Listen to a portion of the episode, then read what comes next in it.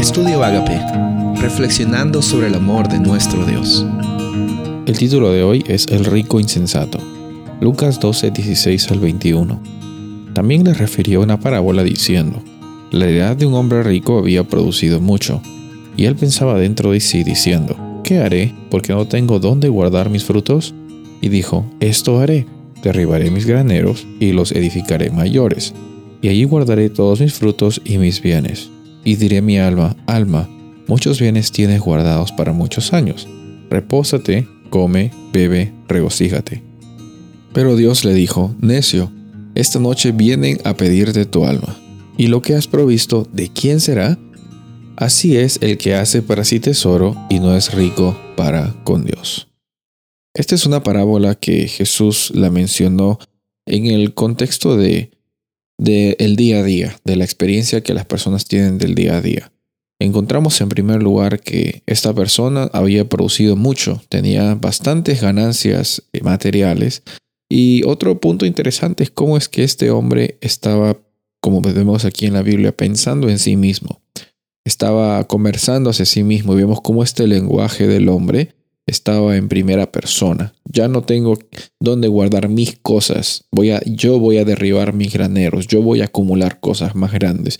Yo voy a decir a mi propia alma, muchos bienes tengo yo, muchos bienes para muchos años. Ya puedo reposar, ya puedo comer, ya puedo regocijarme. Como si las riquezas materiales fueran a darle a él una extensión de vida, como si eso le hubiera asegurado a él que su vida iba a ser larga.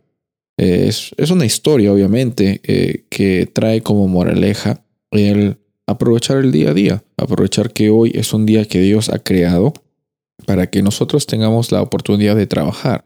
La, moraleja de, este, de esta historia no es que no trabajemos, sino es que eh, en medio de las oportunidades que tenemos de trabajar, que no pensemos solamente en una ganancia personal, que no solo pensemos en qué es lo, cómo es que yo puedo acumular más cosas, eh, como este hombre, sino en planificar de una forma adecuada, sabiendo de que eh, para todo hay un tiempo y también sabiendo de que hay proceso para reconocer que Dios está en el, en el control de nuestras vidas, es el que sustenta nuestras vidas y también nos da la oportunidad de en cada momento salir adelante.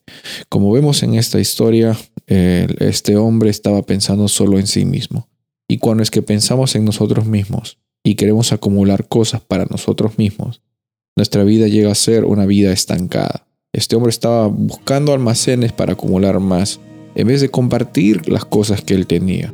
Tenía mucho y quería tener más, y expandió más, pero al final, ¿quién llegó a disfrutar de toda esa ganancia material? Ese hombre no fue. Que esta historia sea una advertencia y también una, una oportunidad para que nosotros tengamos este discernimiento que viene por parte del Espíritu Santo para siempre tener un espíritu de dadivosidad. Soy el pastor Rubén Casabona y deseo que tengas un día bendecido.